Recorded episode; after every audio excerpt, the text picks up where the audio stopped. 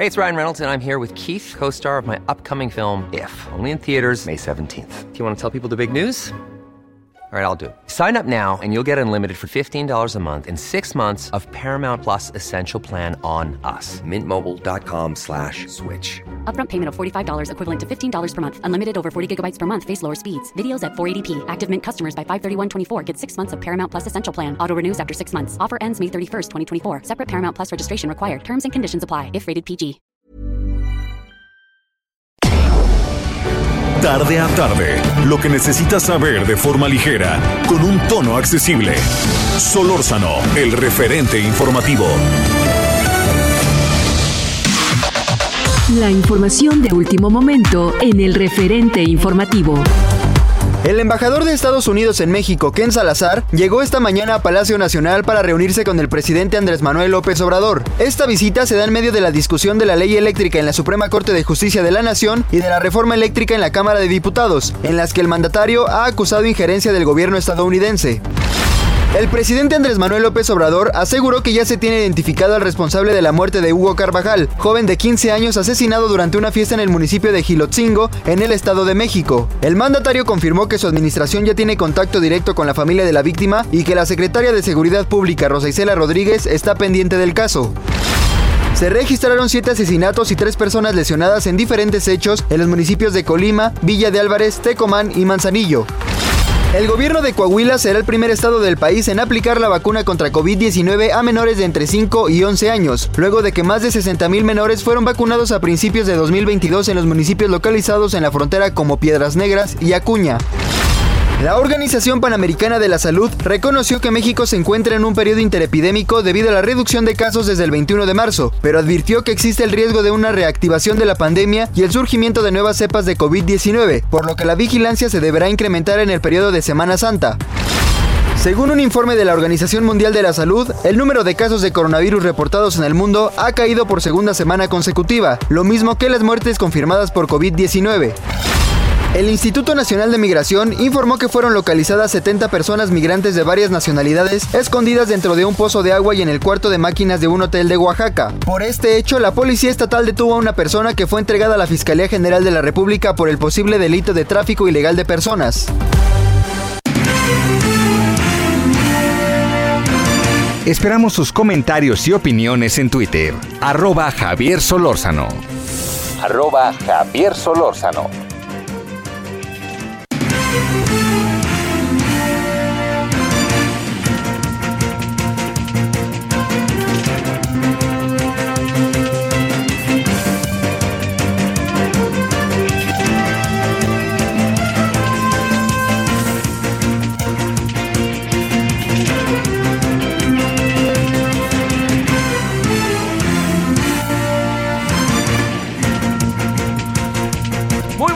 Tardes, aquí andamos, tarde calurosísima en la Ciudad de México. Le agradezco que nos acompañe en nombre de todas y todos quienes hacen posible la emisión. Estamos en Heraldo Radio, 98.5 de FM. Su servidor Javier Solórzano le agradece que nos acompañe en esta mitad de semana, miércoles 6 de abril del 2022. Pues ya, el, el, el, el lunes son escolarmente las vacaciones de Semana Santa. Empiezan, pues bueno, el sábado, ¿no? Porque, pero el viernes hay clase, ¿eh? El viernes hay clase. Y luego tenemos que el lunes eh, ya son 15 días, 10 días hábiles. Em, y, eh, otra cosa que le iba a contar ahí. Este. eh, son fundamentalmente vacaciones escolares, ¿eh? Para los que no vamos a la escuela, pues no hay vacaciones en el sentido de cierto tipo de trabajos, ¿no? Pero hay otros que sí, jueves y viernes. Pero todos los que ofrecen servicios, pues se a imaginar que están esperando la semana que entra con una, bueno, con ansias, ¿no? Para poder, eh, para que haya condiciones de una recuperación económica, etcétera, etcétera. Bueno, eh, más allá de ello, ahí estaremos hablando de las vacaciones, del que hacer bien la Semana Santa, que es una semana que ahora va a adquirir una nueva dimensión, porque sí va a haber algunos actos públicos, particularmente en Iztapalapa, que ya le contaremos. Bueno, otro asunto de la Ciudad de México. En afanes que tiene particularmente eh, la jefa de gobierno de la ciudad, ha convocado hoy un mitin para apoyar la reforma eléctrica. Mañana se discute algo importante, pero no nos hagamos, no nos vean la cara. ¿Es la reforma eléctrica o es la revocación de mandato? o son las dos cosas. ¿Y qué? Pues ahora sí que lo que pasa es que la señora le va a mentar la madre al INE, le va a decir de que hasta de todo lo ha habido y por haber. Pero bueno, pues si es así, así es. Pero lo que sí quieren es moverse. Traen una espinota clavada del pasado proceso electoral en donde se les fue la mitad de la ciudad. La mitad de la ciudad. Y la delegación, la alcaldía, numéricamente, bueno, junto con Iztapalapa, las más grandes de la ciudad.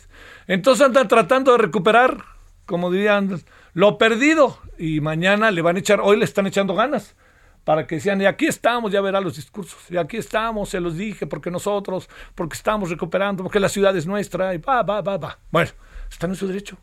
Que quede clarísimo, ¿eh? No le demos vuelta al asunto, ¿eh? eh lo que no estaría bien hoy es que llevar, porque además lo hicieron el miércoles, no jueves, porque mañana está por ley obligado, no se trata de que nos, a mí no me gusta, ¿eh? Pero mañana está obligado por ley de que se acaba, mañana no hay nada, hoy a las 0001 segundo se acabó, ya no se puede hacer más publicidad sobre la revocación de mandato. Pero bueno, seguramente por eso lo hicieron hoy y ya veremos qué pasa a lo largo de los próximos cuatro días y ya veremos, ¿no? Este, yo recorrí algunas zonas de la ciudad y no me atrevo a decir que acarreo, es muy probable que sí, pero una gran cantidad de autobuses que iban con rumbo al Monumento a la Revolución, así que hemos tenido una tarde que ya se imaginará. Y bueno, todo mundo irá por ahí, todo mundo irán los de Morena, y irán ahí este, diputadas, senadores, senadoras, diputados, hasta alcaldes de otras demarcaciones, ¿no? Como dicen, y estarán ahí, secretarios de gobierno, ahí estarán todos, porque en el momento en que salga la señora, se lo adelanto, presidenta, presidente, y el resto de la historia, pues ahora depende de qué es lo que va a pasar y si la señora tiene precisamente, le diría yo, si la señora tiene, el, tiene ahora sí que, tiene la posibilidad real, ¿no? De ser. Una cosa es que sea la perfilada, pero otra cosa es que tenga, ahora sí que, como dicen luego, ¿no? Si tenga arrestos para hacerla, para hacerlo ya veremos, o para hacerle, en este caso mujer. Bueno, ese es uno de los temas. Segundo tema que me parece, en verdad se lo digo, sumamente relevante. Ya al rato hablaremos a detalle con él. Eh, hemos visto estos días, como nunca antes, como nunca antes, que uno recuerde. Yo recuerdo un poco la operación interceptación que se llamó cuando el caso de Kiki Camarena en los 90 que revisaron coche auto por auto en la frontera. ¿no? Porque estaban tratando de ver si encontraban a quién o a qué encontraban o qué. Bueno, todo iba dirigido a los Arellano Félix cuando iba más allá de los Arellano Félix, todo eso. Bueno, lo que sí le digo es que es, digamos, llama la atención, llama la atención, así dejémoslo, la gran cantidad de eh, funcionarios, lo que incluye al movido embajador Ken Salazar, que han estado entrando y saliendo de Palacio Nacional.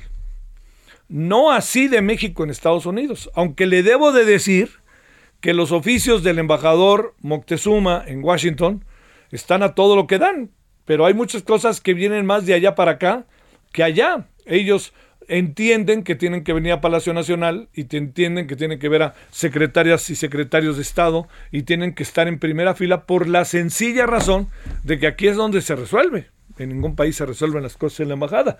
Las embajadas sirven como mecanismo de comunicación, pero no resuelven los problemas, realmente eh, los problemas más profundos, ¿no? Son, son el mecanismo de investigación, de decisión, todas esas cosas, pero lo otro no, no necesariamente pasa pasa directamente por las grandes decisiones en la embajada, de no ser que, haya procesos de comunicación donde la embajada se comunique, que, que, hay una gran comunicación entre la embajada y la y Palacio Nacional, pero que digan vete por allá, vete por acá. Pero aquí lo que quieren es venir a decirnos que la reforma eléctrica, nanay de nay.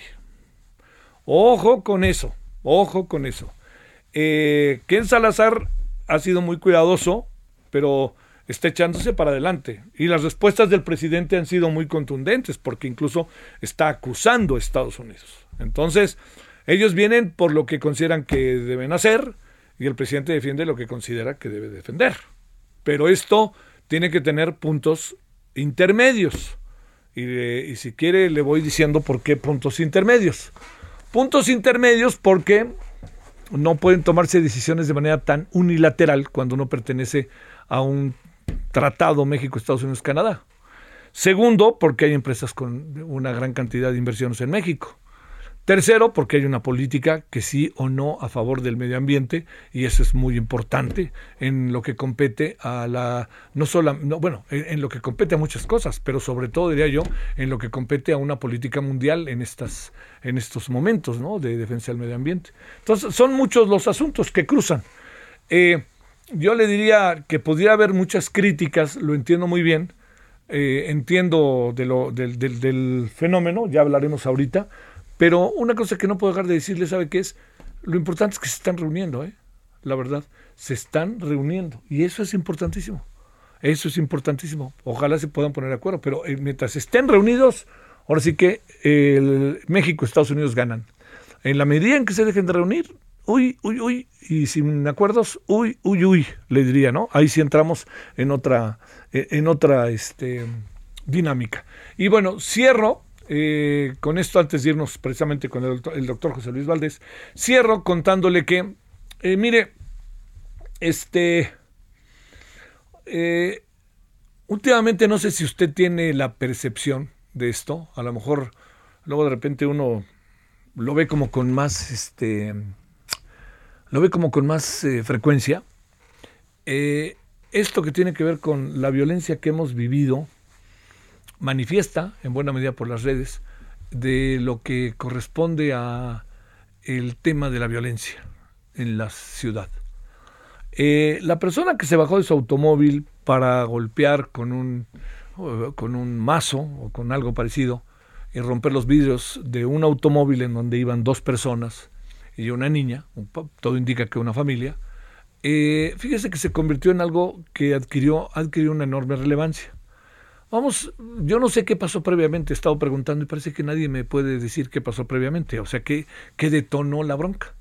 Y dentro de las cosas que me dicen que lo pudo detonar, es que hubo un incidente de tránsito en qué me ves, qué me ves, saco la direccional, no pongo la direccional, casi estoy a punto de chocar, fíjate, güey, todas estas cosas.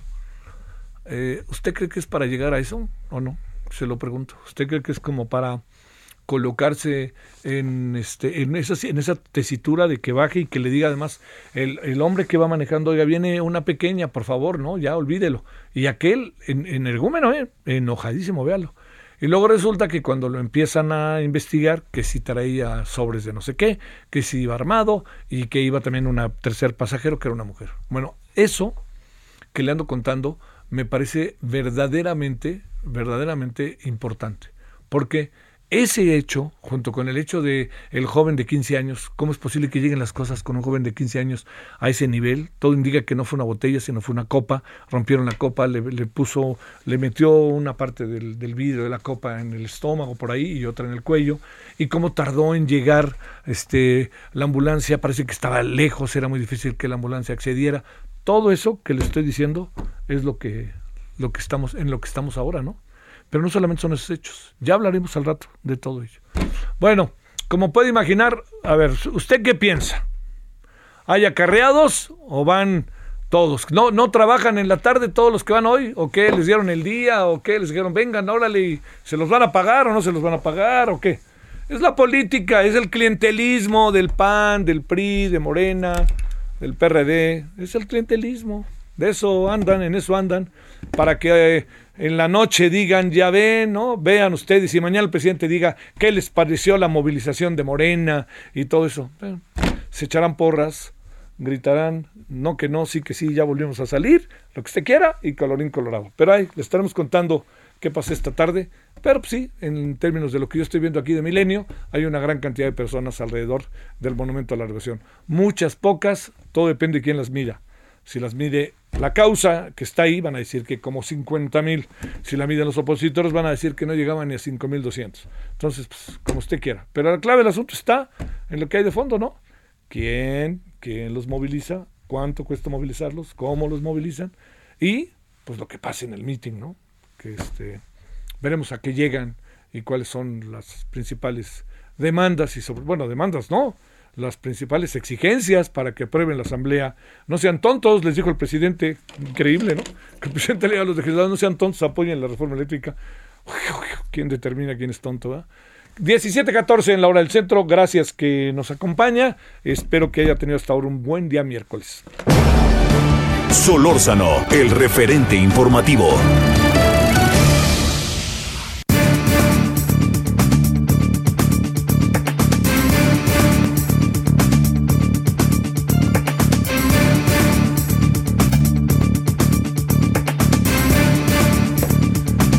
Bueno, con enorme gusto le agradecemos al doctor José Luis Valdés, exdirector e investigador del Centro de Investigaciones sobre América del Norte en la Universidad Nacional Autónoma de México. ¿Cómo estás, José Luis, doctor? ¿Cómo te ha ido?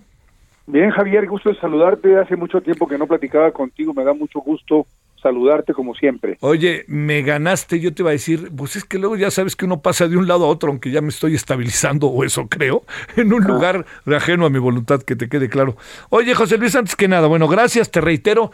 Eh, decía yo hace un momento, José Luis, que tengo la impresión de que estamos viendo un ir y venir de funcionarios estadounidenses a Palacio Nacional, como quizás yo no recuerde, pero pues bueno, quien debe de saber mucho más de esto eres tú.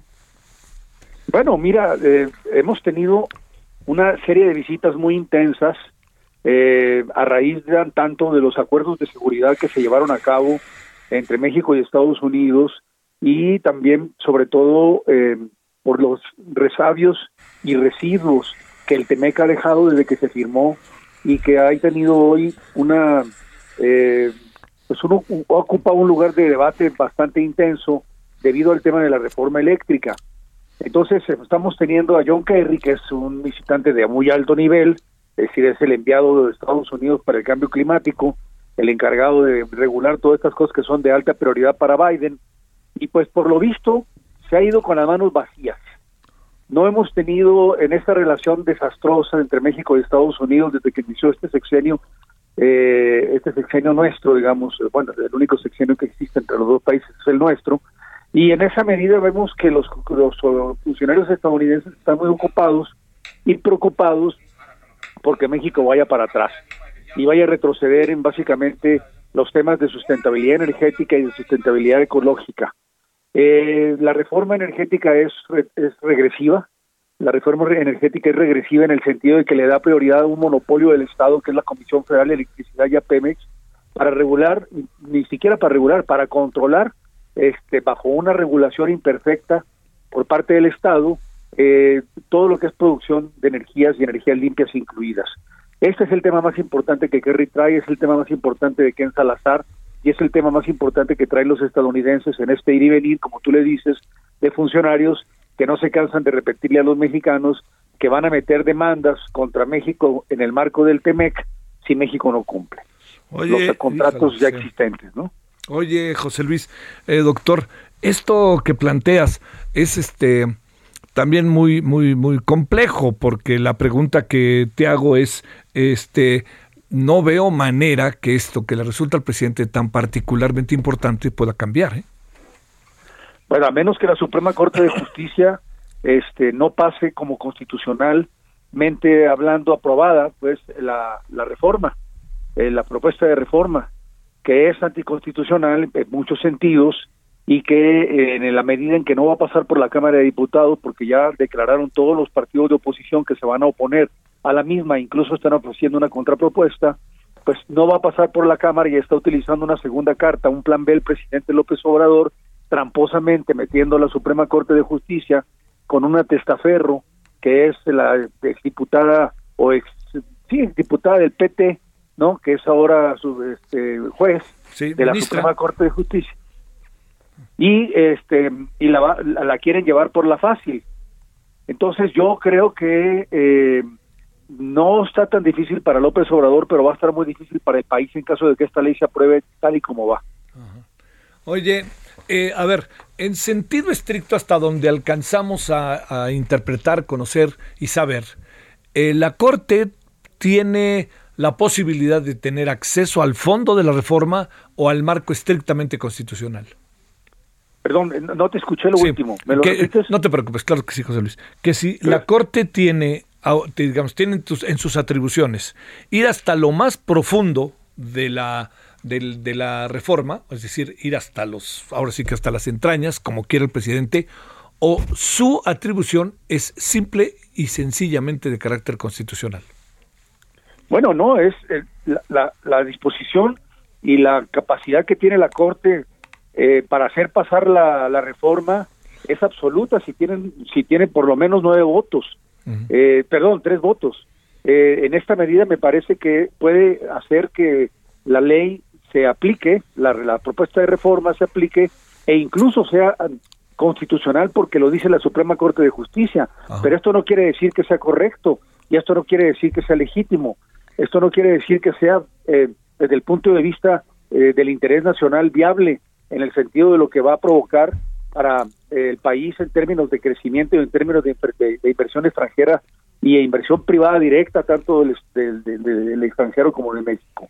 Entonces, en esa medida, la, la, la Suprema tiene las atribuciones que le da la Constitución para poder dictaminar que la ley, que la reforma, perdón, es una reforma que va, independientemente de que digan misa o no misa, los diputados de oposición y la sociedad civil. Sí, sí, sí. Oye, a ver, este, eh, el asunto está en que, digamos, da, la impresión de que eh, bajo esta perspectiva el tema se ha convertido para los Estados Unidos en un asunto de primerísima importancia, ¿no? es estratégico para los Estados Unidos. Tienen miles de millones de dólares ah. invertidos en contratos que previamente eh, se sometieron a las reglas del juego existentes con la anterior ley, bueno, con la actual ley más bien, todavía no cambia, eh, energética que lanzó Peña Nieto y que se y que, y que atrajo una cantidad de inversores importantísima. Entonces tiene eso tiene el, el para Estados Unidos desde el punto de vista del interés de Estado, esto es una regresión muy importante desde el punto de vista político y desde el punto de vista ideológico también, que pone en peligro la relación bilateral, como pondría en peligro la relación bilateral si Maduro fuera vecino de los Estados Unidos o Chávez hubiera sido vecino de los Estados Unidos en los mejores tiempos de estos de estos dos, digamos, ciudadanos venezolanos que han conducido ese país al desastre. Entonces, en la medida en que se está palpando que México puede conducirse hacia un desastre similar con estas medidas, la reforma electoral que también es regresiva, eh, otras importantes como la de la Guardia Nacional y demás, los estadounidenses están en su conjunto, en mi opinión, visto en su conjunto, en mi opinión, preocupados porque esto significa un retroceso de Estado. Ahora, significa un retroceso y también una implicación directa a los intereses económicos de los actores económicos estadounidenses que están presionando muchísimo, muy duro al Estado, al, gobierno estadounidense para que eche la, ahora sí que la carne, toda la carne al asador para presionar al gobierno de López Obrador para que eche para atrás las medidas regresivas que nos están afectando y nos van a afectar de manera muy directa a todos en la medida en que se apliquen. Javier. A ver, José Luis, para, para cerrar, este, eh, en, el fondo, ante lo que estamos, si se puede en breve, José Luis, hacerte una pregunta. Es, lo que cree fervientemente el presidente, ¿no? Es lo que cree que se debe de hacer el presidente. Es mi impresión. Eh, ¿Estás de acuerdo? Y si es así, ¿en qué vamos a acabar? Eh? Él cree profundamente en razones que la historia ha, pues, eh, ha, llevado en contracorriente. Definitivamente todas estas medidas del, del echeverrismo y del portillismo no condujeron nada más que al desastre nacional. Entonces, si López Obrador sigue en la línea regresiva, vamos a tener no solamente un problema de crecimiento que ya ya Vancomer ya lo ya lo bajó a 1.2, era 2.2 ayer y ahora está en 1.2 de crecimiento anual. Es tremendo eso porque no vamos no vamos a ahora sí que no vamos a cabalar como se diría en el norte de este con los recursos que tenemos, tenemos un problema de empleo muy serio y tenemos un problema de inversión y de falta de productividad.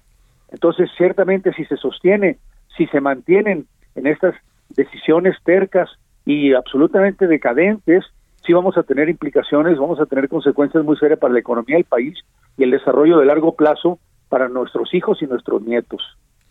Bueno, este, ¿cómo has estado, José Luis? ¿Dónde andas ahora? El CISAN, como siempre, ah, y en la radio también. Sí, sí, lo sé, lo sé. Pero sí, ahí estoy con Mario González. Está muy bien, eso me parece muy bien. Bueno, José Luis, pues te agradezco como siempre. Gracias que estuviste, doctor José Luis Valdés, con nosotros. Me da gusto saludarte, Javier. Te mando un abrazo muy fuerte. Para ti, gracias por tomarnos, eh, tu tiempo. Bueno, él, eh, José Luis es el ex director e investigador del Centro de Investigaciones sobre América del Norte de la Universidad Nacional Autónoma de México. Bueno, vamos a la pausa. ¿Qué otra cosa tenemos? Eh, hay algunas, este, hay un asunto con Cofepris profundamente delicado, ¿eh? que ya se lo contaré. Hay un asunto también sobre esto de la violencia ciudadana. ¿Qué anda pasando? ¿Por qué nos estamos enojando nomás de vernos? Y tú que me ves, güey, no, pues tú, tú, tu mamá también. Y, cualquier cosa, ¿no? Va uno en el coche y mejor ya no uno voltea porque, este, bueno, lo mismo han de decir de uno, ¿verdad? Este, no solamente uno dice de los otros. Algo anda pasando. A ver, tratemos de, si le parece, de dilucidar, desmenuzar tratar de entender. Pausa.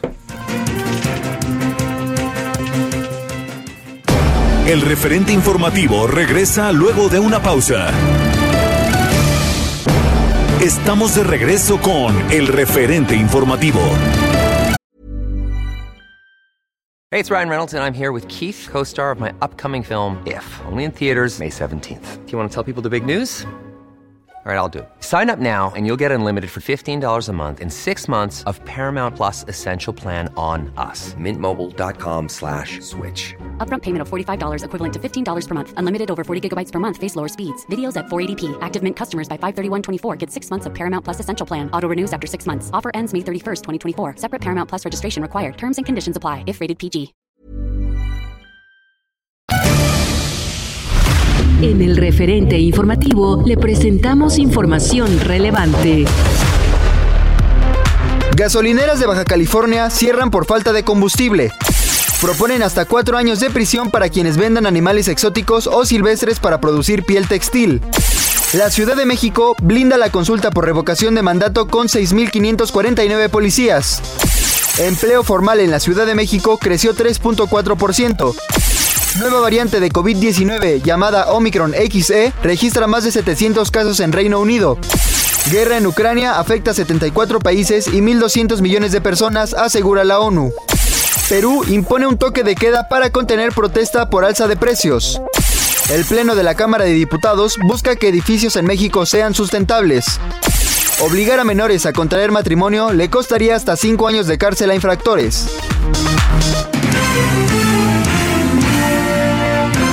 Esperamos sus comentarios y opiniones en Twitter. Arroba Javier Solórzano. Arroba Javier Solórzano.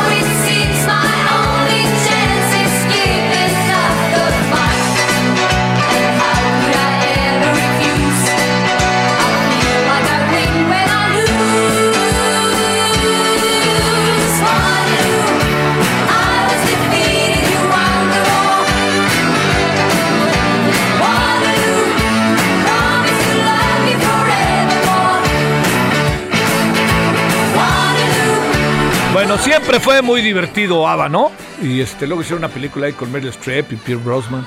Este, y luego hubo una segunda versión, ya sabe todas esas cosas. Pero lo que sí le cuento está en que hoy, 6 de abril de 1974, o sea, hace exactamente 48 años, ABBA, este grupo sueco, que puso a Suecia en, en- en el mapa, ¿eh? Porque además era muy divertido, ¿no? O sea, digamos, era como muy, muy de fiesta y, y este. Era como un prototipo, ¿no? De hombres y mujeres también.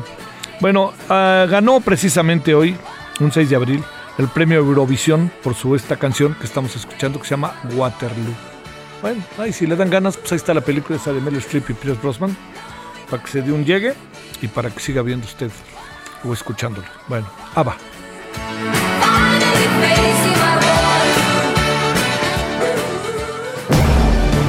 Solórzano, el referente informativo.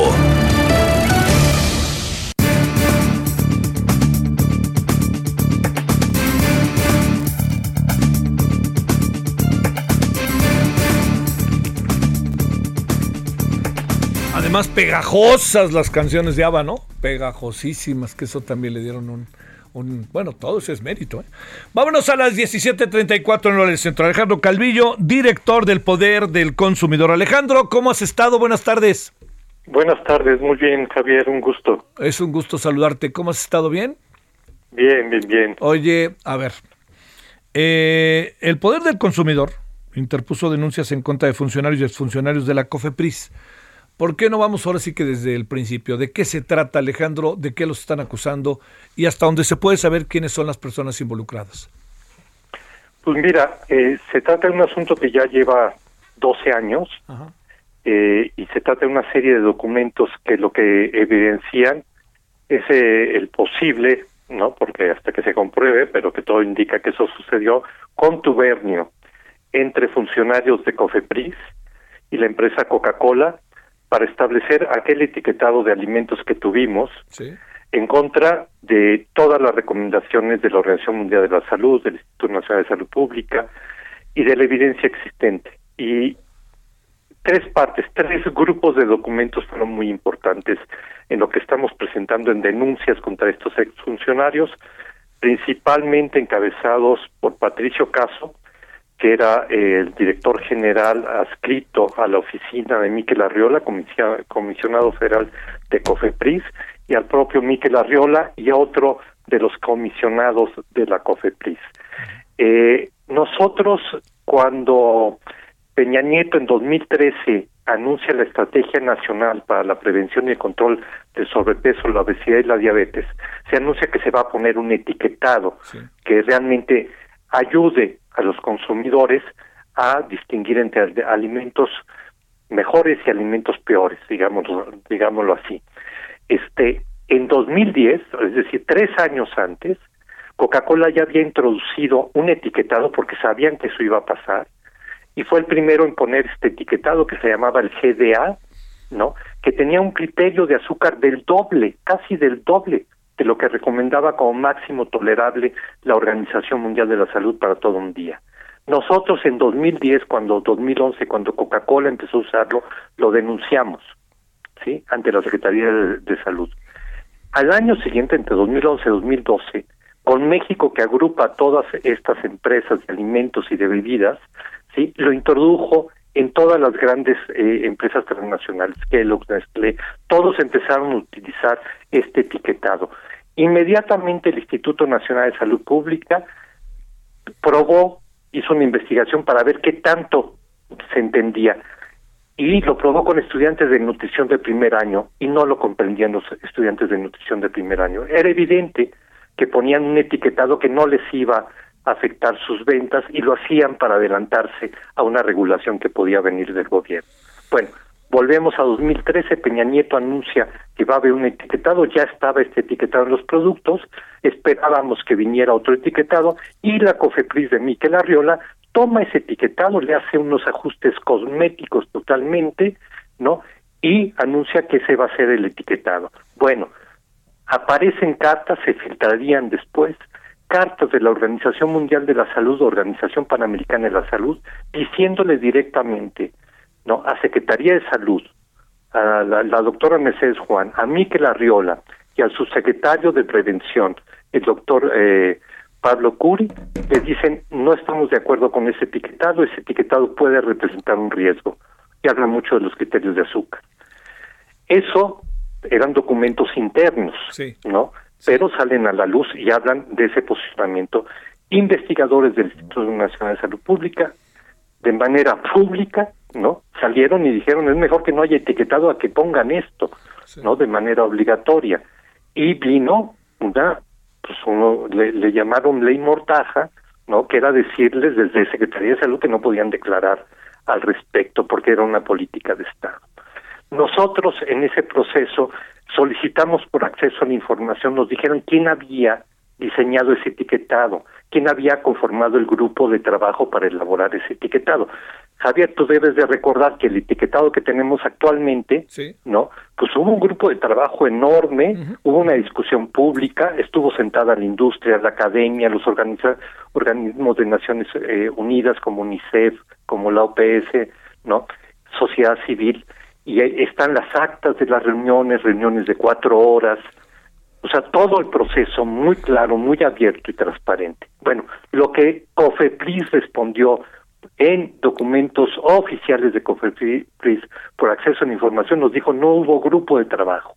Y a la pregunta quién diseñó esto nos dice pues que fueron tres funcionarios de COFEPRIS, dos eh, abogados y una maestra en ciencias ambientales. Uno de esos abogados, ¿no? Patricio Caso, que era mano derecha de Miquel Arriola desde Hacienda en Cofepris y después coordinó su campaña al gobierno de la Ciudad de México. Actualmente, bueno, y eso lo digo al final, actualmente, ¿dónde trabaja Patricio Caso?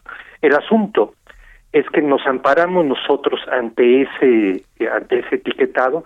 De hecho, en primera instancia, el juez Fernando Silva dijo claramente en su resolución que ese etiquetado violaba el derecho a la información y el derecho a la salud. Después ya vino toda la influencia de la industria, se ampararon, digo, respondieron al amparo junto con COFEPRIS. Estos amparos nos permitieron a nosotros utilizar un instrumento en Estados Unidos que permite solicitarle a una corporación que tenga casa matriz en Estados Unidos información que puede ser útil para un juicio en otro país.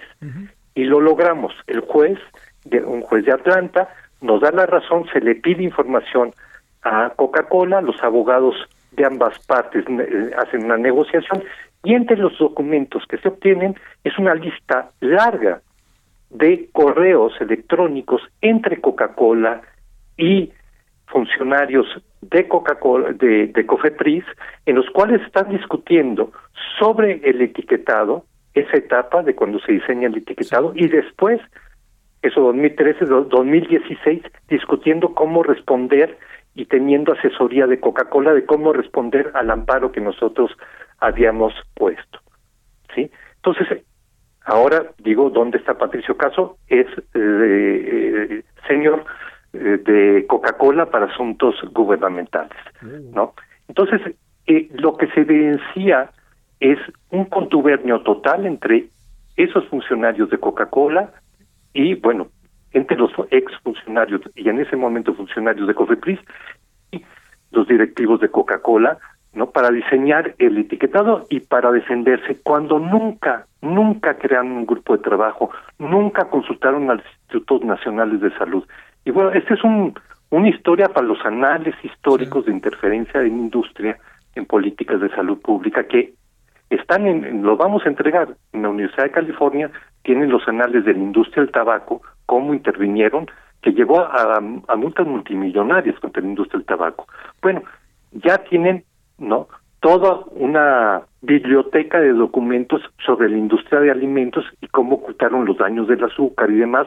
Han sido unos escándalos los que se han dado a partir de esa información y vamos a incorporar esta historia porque es una historia de interferencia de una corporación y de contubernios de funcionarios públicos para llevar adelante algo a lo cual se oponía la Organización Mundial de la Salud, el Instituto Nacional de Salud Pública y toda la evidencia que existía. ¿Cuántas, personas estarán? Entiendo que hay muchos procesos, ¿no, Alejandro? Estamos en proceso, pero como cuántas personas podrían estar involucradas en todo este proceso y que de alguna otra manera quizás ya están denunciadas o por lo menos citadas. Pues mira, la, la, la denuncia principalmente, ajá, hay, hay dos, dos asuntos ahí, este, uno es, nosotros hemos pedido información a COFEPRIS para tener, porque en esos correos se hablan de documentos, se hablan de presentaciones. Entonces, eh, estamos pidiendo esa información. Hubo una primera negativa de COFEPRIS, ¿sí? pero encontramos que la persona que estaba encargada de transparencia en COFEPRIS y que daba respuesta a las solicitudes del INAI era una persona que estaba copiada en aquellos correos de 2013 y 2016. Ya se nos informó por parte de COFEPRIS de que esta persona ya no está en esa área, entonces estamos pidiendo primero al órgano interno de COFEPRIS que se investigue bien dónde está esta información y dónde están estos correos que tendrían por ley que haberse guardado durante ocho años. ¿no? Ese es ese aspecto de acceso. Pero el otro aspecto de conflicto de interés, que sí son este, cosas mayores, sí eh, presentamos ya las denuncias ante la Secretaría de la Función Pública para que se investigue a fondo. Sí, sí, sí, sí. Oye, a ver, y la otra es, este, eh, los personajes aludidos en algún momento, ellos ya saben lo que está pasando. ¿Te han, han platicado con ustedes? ¿Han dicho algo? ¿Han tratado de explicar algo? ¿O esto ya es un asunto que está en los tribunales? Pues mira, es algo que se va a tener que resolver ahí en los tribunales porque eh, esto salió en una nota corta, parte de esta información en la revista Proceso, salió un extenso reportaje en la, la plataforma de Conectas, y eh, hubo una respuesta por parte tanto de Patricio Caso como de Miquel Arriola que eh, se puede ver en el, eh, en el ejemplar de esta semana de proceso, ¿no? A la cual las reporteras contestan, este, Patricio Caso decía, no, cuando ya se puso el, el etiquetado, yo estaba, tenía unas semanas que me había ido de México. Bueno, no, la, la, la reportera y dicen, no, yo no tuve que ver con eso. Bueno, está el documento de COFEPRIS que nos respondió por acceso a la información, que él era una de las tres personas responsables no de, del diseño del etiquetado frontal. Y así, tanto un, ese argumento como otro argumento no tienen argumentos. Este es un asunto que lleva 12 años, Javier, y que habla, o sea, en el caso de Estados de, de la Unión Europea, lo documentó el Observatorio Corporativo Europeo, documentó que la industria había invertido mil millones de euros, fue la estimación que hicieron ellos, mil millones de euros, para que se estableciera en Europa un etiquetado como el que ellos nos pusieron en México. Y para que no se estableciera un etiquetado de advertencia como el que en ese momento eh, funcionarios y parlamentarios del Reino Unido estaban promoviendo a nivel europeo.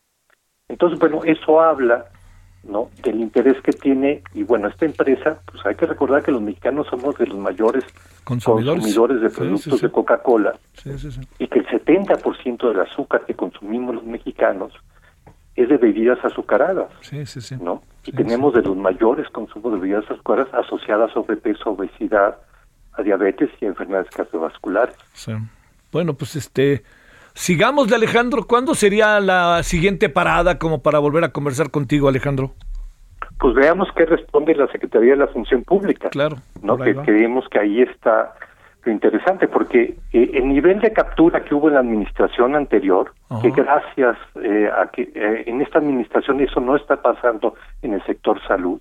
O sea, tenían un observatorio le llamaban el Observatorio Mexicano de Enfermedades No Transmisibles, en la Secretaría de la Salud, creada por la Secretaría de Salud, donde la mayor parte de los asientos eran personas vinculadas a la industria, donde nunca fue invitado el Instituto Nacional de Salud Pública, donde las asociaciones civiles que estaban invitadas eran principalmente financiadas por las refresqueras, ¿sí? Y nosotros nunca fuimos invitados hasta el final, ya que estaban por irse, ¿no? La administración cuando estaba el doctor Narro al frente, que le reclamamos en una reunión al doctor Narro sobre ese observatorio, ¿no? Este, pues bueno, esperemos que se haga algo ya en serio. Te mando un gran saludo, Alejandro Calvillo, director del Poder del Consumidor, y mi agradecimiento que estuviste con nosotros. Igualmente, Javier, un gran abrazo. Gracias, hasta luego. Ahora 17:47 en la hora del centro. Solórzano, el referente informativo.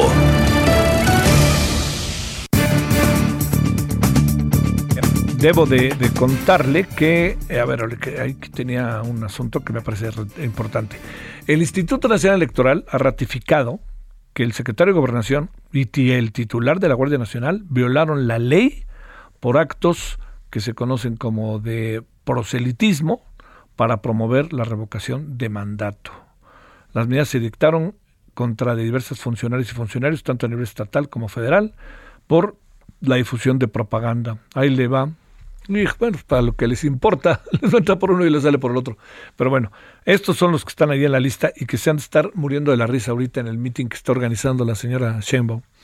Adán Augusto López Hernández, secretario de Gobernación, Rocío Nale García, esa es la que se de reír más, secretaria de Energía, Luis Rodrigo Bucio, titular de la Guardia Nacional, qué cosa, Alejandra Frausto, secretaria de Cultura, Tatiana Cloutier, eh, Ricardo Mejía Verdeja, que anda de, o sea, está el país con la inseguridad en que anda y anda pidiendo licencia para promover la revocación de mandato. Este Armando Guadiana, senador, Cuitlao García Jiménez, gobernador del estado de Veracruz, que no le va nada bien. Alfonso Brazo Montaño, que trae un lío auténtico en el estado que está gobernando, y Mario Delgado, que es lo que hace la mano hacia atrás. Bueno, 17.49 en la hora del centro. Le agradecemos a Ana Celia Chapa Romero, profesora investigadora de la Facultad de Psicología de la Universidad Nacional Autónoma de México. ¿Cómo estás, profesora? Muchas gracias que estás con nosotros. Muy bien, gracias Javier. Pues este, contenta de estar por acá contigo y con el auditorio. Te agradezco tu tiempo. Eh, a ver, este, Sé que estás al tanto de todo, pero ¿qué andará pasando? Nomás déjame recordarlo para, para el público, ¿no? Este, a ver, eh, indagan, están indagando a los agresores de Churubusco, la Policía del Estado de México, la Fiscalía investiga la muerte de un menor de 15 años, hay líos que uno alcanza a apreciar cotidianamente en las calles de la ciudad. Este, ¿qué nos anda pasando? ¿Pasa más en las grandes ciudades? ¿Andamos medio alterados? ¿O qué es lo que sucede? ¿O hay un clima alterado? ¿Qué alcanzas a apreciar, Ana Celia? Claro, pues sí, hemos tenido como recientemente muchas noticias, o sea, en cuanto se quitan más restricciones de la pandemia que con todo lo, las, eh, digamos, con todo lo que eso puede llevarnos a discutir, ¿no? De, de, qué políticas se implementaron o no, si fueron más restrictivas que en otros países, pero es eh, llama la atención que en cuanto eso pasa, se dan estos estallidos de violencia públicamente, que no quiere decir que no pasaban en el ámbito conocido como de lo privado, porque también ahí están las estadísticas de un aumento significativo en las violencias, eh, en la violencia intrafamiliar, ¿no? Pero esto nos habla de, de situaciones ahí de una violencia que, que escapa, que de alguna manera eclosiona eh, al, cuando se puede salir a las calles. Y también recuerdo lo de las barras, ¿no? De fútbol, lo que sucedió en este enfrentamiento y que creo que todo está muy relacionado. Creo que primero tendríamos que hablar, justo retomando lo que, lo que estabas mencionando hace un momento, de la impunidad que prevalece en nuestro país y, y que está también muy relacionado porque cuando veía las noticias de qué encontraron en el auto de estos de este de estos agresores de Churubusco, los estos hombres del Kia, armas de fuego, ¿no? drogas, etcétera, pues de la estas de los efectos que sigue teniendo esta política de securitización, ¿no? Eh, en torno a la aportación de armas de fuego, de todo lo que ha sido significado la delincuencia organizada con la con la trata, la venta de armas de fuego y drogas, ¿no? Eh, la organización de fiestas clandestinas, ahí habla de impunidad también, ¿no? En, en, el Estado de México, donde sucedió lo de este menor de edad, un tejido social deteriorado, deteriorado por las desigualdades sociales, eh, la, y también se puede mirar desde una perspectiva de los mandatos o esta construcción de la masculinidad, porque llama la atención estos enfrentamientos entre varones en, en, estos espacios del fútbol, que también ya se ha analizado que tiene que ver con impunidad y con los negocios que hay ahí de los, este, en, en este deporte. Pero de esta violencia como un acto comunicativo que se necesita editar y de una cierta explosión o intensificación de estas emociones que están prescritas y proscritas eh, para los hombres y que emergen en, en momentos eh, como estos, ¿no? Yo, yo no sé qué pasó antes con el conductor del Kia, si se hicieron de palabras, ¿no? Como suele pasar constantemente en el tráfico vehicular. Y esta, esta demostración, esta violencia como un acto comunicativo hacia el chofer, hacia pues el hombre que iba manejando, pero hacia su familia también, ¿no? Y hacia los espectadores que estaban ahí. Oye, este, digamos, este punto de partida es muy interesante, ¿no? El tema de la pandemia. El ambiente de las ciudades, el ambiente político, puede también tener algo que ver, o esto tiene que ver con otras variables cotidianas, condición humana, las dificultades para muchas cosas en las ciudades.